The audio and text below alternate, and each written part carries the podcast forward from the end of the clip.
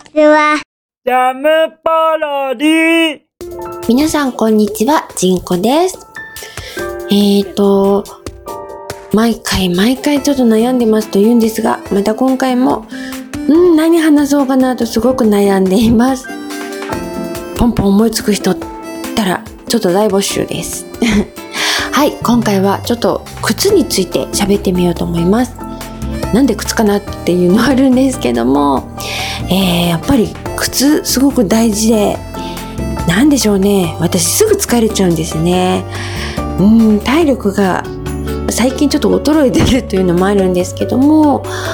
すごくこう、歩き方がね、きっと良くないんでしょうね。あの、体重かかってるというか、ちょっと内股寄りなんですよね。なので、こう外側にかかってしまって、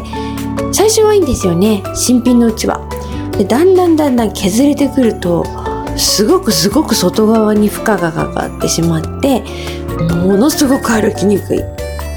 でもなかなかね靴ってお気に入りのものに巡り合うのが珍しいぐらいで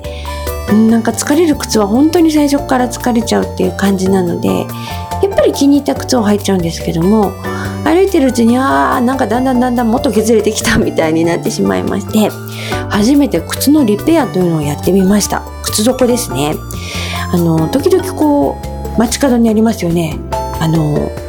鍵の作りますみたいな感じの靴を直しますみたいな。でああちょっと思い立ってお気に入りのブーツ捨てるのもなんだなと思いあんまりにも靴底がですねすんごく斜めになってたので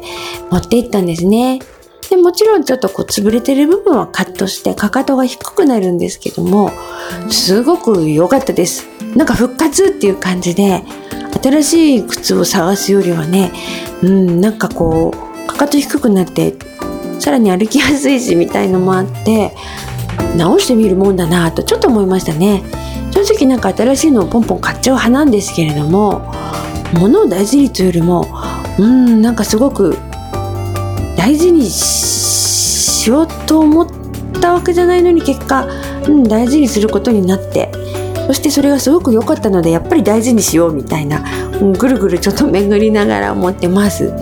ね、またなんか他の靴もリペアしようかななんて持ち歩いてるんですけどこれまたねなかなかですね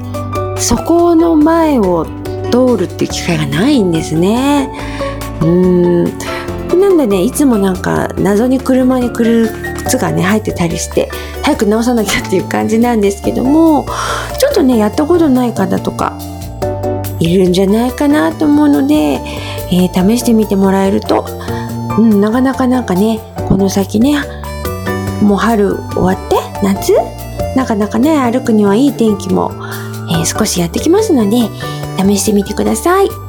えー仕事に必須な靴のお話でした。ではまた。来週。バイバイ。ジャムパロディバイバイ